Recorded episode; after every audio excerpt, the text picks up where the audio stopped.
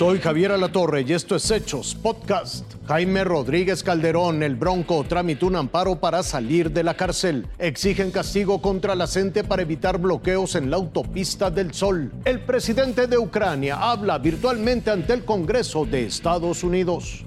Te saludo desde las afueras del penal de Apodaca, donde en cualquier momento se puede definir la situación jurídica de Jaime Rodríguez Calderón, alias El Bronco, exgobernador de Nuevo León, quien está acusado por el delito de desvío de recursos públicos. Con mucha demora se ha llevado a cabo la audiencia donde el Ministerio Público, adscrito a la Fiscalía Especializada en Delitos Electorales, está buscando imputarlo por el delito en cuestión ante un juez de control. Desde un locutorio de este reclusorio en Apodaca permanece Jaime Rodríguez Calderón luego de haber ingresado tras 24 horas a esta penitenciaría acusado de este delito de orden federal. Fuentes consultadas han mencionado que en cualquier momento se, da, se va a definir esta situación jurídica, es decir, la posible vinculación a proceso. La disyuntiva es si esta sería en libertad o con prisión preventiva. El aparato jurídico del Bronco ha buscado la protección de la justicia federal, sin embargo tenemos información que hasta el momento no surte efecto. Estaremos a la espera, ya que en cualquier momento se va a definir la, situación jurídica del exgobernador de Nuevo León. Hasta aquí mi reporte.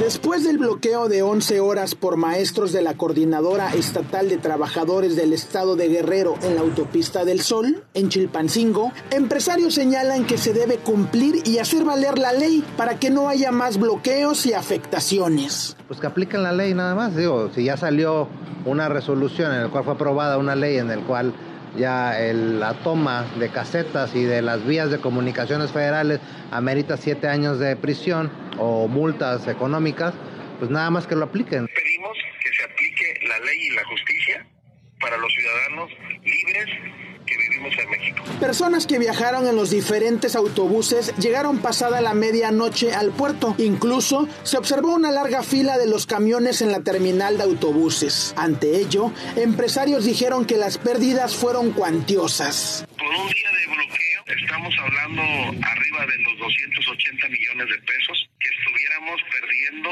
en total solamente para Acapulco. A finales del pasado mes de febrero fue cuando entró en vigor la Ley de Vías Generales de Comunicación, donde se castigaba con cárcel hasta por siete años y una multa de hasta 44.810 pesos a quien restrinja parcial o totalmente el tránsito en las carreteras. Sergio Robles Gallegos, Fuerza Informativa Azteca.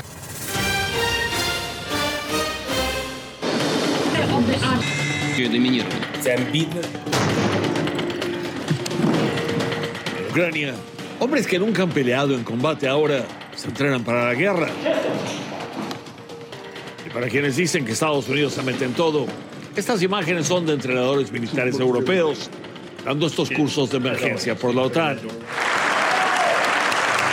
Mientras en Washington, en el Congreso, presidente de Ucrania recibió una ovación de pie. El presidente Zelensky dijo que si es posible necesita apoyo aéreo y sistemas de defensa. Vea usted lo que Ucrania está obteniendo. Son baterías de misiles antiaéreo tipo Patriot. Estados Unidos se niega a entregar aviones, aun si son prestados por otros países. Y por eso la respuesta está en estas baterías tierra-aire que puedan derribar incluso aviones caza de combate. Los entrenadores militares mientras hacen lo que pueden. Pero con cada trabajo que concluyen saben que dejan a más combatientes civiles dispuestos a pelear. Se cubren los rostros. Esta es una guerra con enemigos de verdad. Javier, en una sesión con varios senadores, el presidente Zelensky les dijo que ya no tiene ninguna intención de seguir presionando para hacer a Ucrania miembro de OTAN y que espera que con eso la tensión y esta crisis se reduzcan en mucho. Es cuestión de ver.